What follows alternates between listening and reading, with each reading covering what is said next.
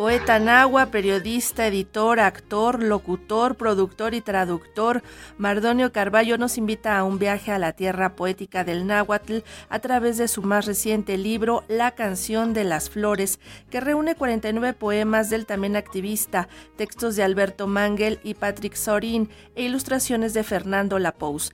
Ahora vamos a platicar con Mardonio Carballo de este volumen publicado por JB eBooks y nuestro invitado se encuentra del otro lado del charco está allá en Europa. Todavía no tengo muy claro si estás en Madrid o en París. Mardonio, buenos días, ¿cómo estás? Bien, ¿y tú? Pues ya estamos acá, estamos en París, estamos ya a prácticamente dos horas, doce minutos de presentar este libro que maravillosamente tuve la fortuna de que la editorial JB Books eh, nos editara acá del otro lado del charco, como bien dice. Saludos a México y a toda la gente que nos escucha, a tu público, increíble. Pues estamos muy contentos. Claro que sí, muy contentos porque además es un ejemplar muy, muy peculiar que conjuga naturaleza, poesía y diseño. Cuéntanos cómo es que surgió este proyecto.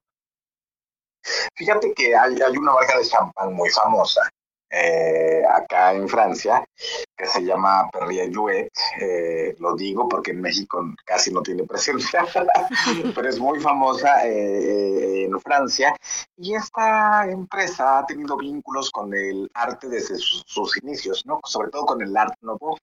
Sus primeras botellas eran pintadas a mano y así ha tenido a lo largo del tiempo este, como asuntos filantrópicos, de patrocinio, incluso de a apostarle a ciertas ciertos artistas de distintas partes del mundo y en este caso eh, ocurrió que eh, eh, convocó al, artista mexicano, artista diseñador mexicano muy joven que se llama Fernando Lapous para hacer una para hacer una colaboración con ellos, ¿no?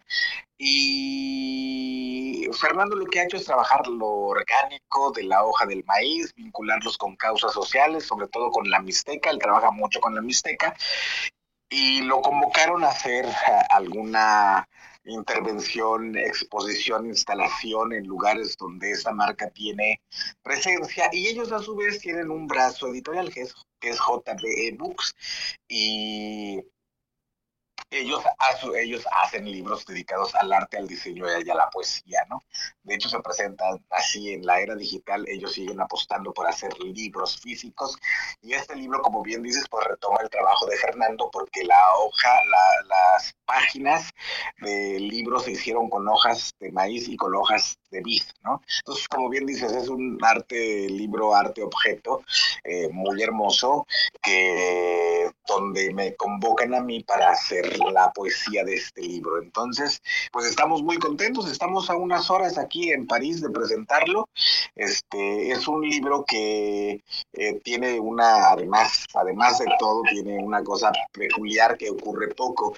es una, es, es un libro en tres ediciones, náhuatl, eh, inglés, náhuatl español y náhuatl francés. En realidad son tres eh, libros eh, hechos por esta editorial eh, la versión al inglés le hizo, la hizo el traductor Adam Kuhn, la versión de la francés la hizo Patrick Sorin y la versión al español la hice yo mismo y tiene un prólogo eh, de Alberto Manguel, este escritor argentino exquisito, eh, un filósofo importante que habla sobre nuestra relación la, del ser humano en la literatura con las flores, ¿no? Entonces, pues nada, ¿qué te puedo decir? Que estamos muy contentos por acá. ¿Cómo suena tu poesía en francés o cómo te parece que suena y en inglés después de haber hecho esta traducción al español y ahora ver tu obra en, estos otros dos idiomas? Pues me, encanta, pues, porque me parece que, que cada idioma sonoramente tiene eh, una riqueza que sobre todo se agudiza con, con, la sorpresa, ¿no? Uno nunca piensa que un poema eh, que fue escrito originalmente en náhuatl pueda sonar en francés o pueda sonar en inglés y sobre todo que a mí es una de las cosas que más me importa, que conmueva, que logre transmitirse, que logre comunicar lo que uno quiere decir y pues este muy muy contento de que así ocurra, pues eran increíble. O sea, más allá del, del, del, digamos de la felicidad, incluso del ego que pueda tener uno, ¿no? Pues suena pues suena suena al poder del enigma, creo, y eso al poder del misterio que una lengua per se tiene, ¿no? Entonces me parece, eh, pues nada, un, un evento inesperado, pero que festejamos mucho. Este es un trabajo de inspiración bucólica, pero también seguramente encuentra raíces todavía más ancestrales porque la naturaleza siempre ha estado presente en la inspiración del hombre. Encontramos también ahí poesía prehispánica que, que da cuenta de ello. ¿Qué es lo que te mueve a ti para escribir sobre este, la, esta canción de las flores?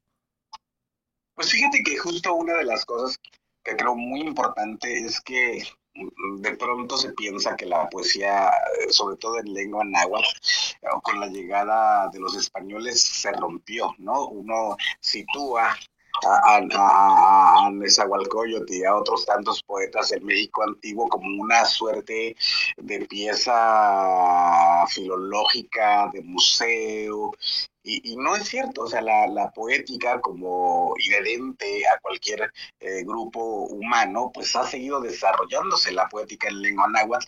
Y justo, fíjate, una cosa que, hacemos en este trabajo, la versión, la forma clásica de llamarle eh, a la poesía de los antiguos mexicanos era Inxochitl Incuicatl, ¿no? Pero aprovechando que, que, estamos escribiendo la poesía náhuatl con caracteres latinos, lo que yo hice fue invertir eh, la, la N y la I puse ni Xochitl ni Cuicat, que quiere decir soy flor, soy canto, ¿no? Haciendo una suerte de, buscando una suerte de, de hacer contemporánea una expresión antigua, pero al mismo tiempo dotándole de una vida y una frescura que me parece necesita, porque necesitamos saber que la poética en lenguas indígenas ha seguido desarrollándose, ¿no? Entonces sí, me parece que, que pues nada, es una oda como bien dicen los editores, es una oda a la naturaleza, a las flores, al, a los pájaros, al canto, pero al mismo tiempo es una oda a la lengua náhuatl y a las lenguas originarias de México.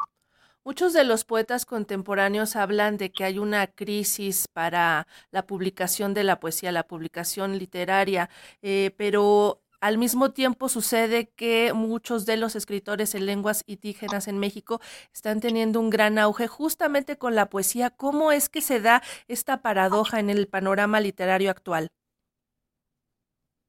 Pues yo creo que hay, hay una cosa que creo que habría que también que decirlo, ¿no? Hay una suerte, yo siempre lo he dicho así, de romantización hacia las lenguas indígenas que se refugia básicamente en la poesía y en la literatura, que por otro lado hace su trabajo de seducción importante, pero también me parece que de pronto al ponderar a la poesía o a la literatura o a las letras o a la escritura, de pronto se nos olvida que los pueblos indígenas también necesitan justicia, ¿no? Acceso a los derechos más elementales, a la educación en sus propias lenguas, a la justicia, a la justicia en sus propias lenguas, en fin, me parece que digamos que, que la poesía es como la parte más amable, pues, pero al mismo tiempo los poetas como deber tendríamos es decir que no se queda ahí, sino que hay muchas deudas pendientes eh, de la sociedad mexicana y del Estado en su conjunto para con las lenguas y los pueblos, pero me parece que, que, que, que sí, estamos en un gran momento de la poética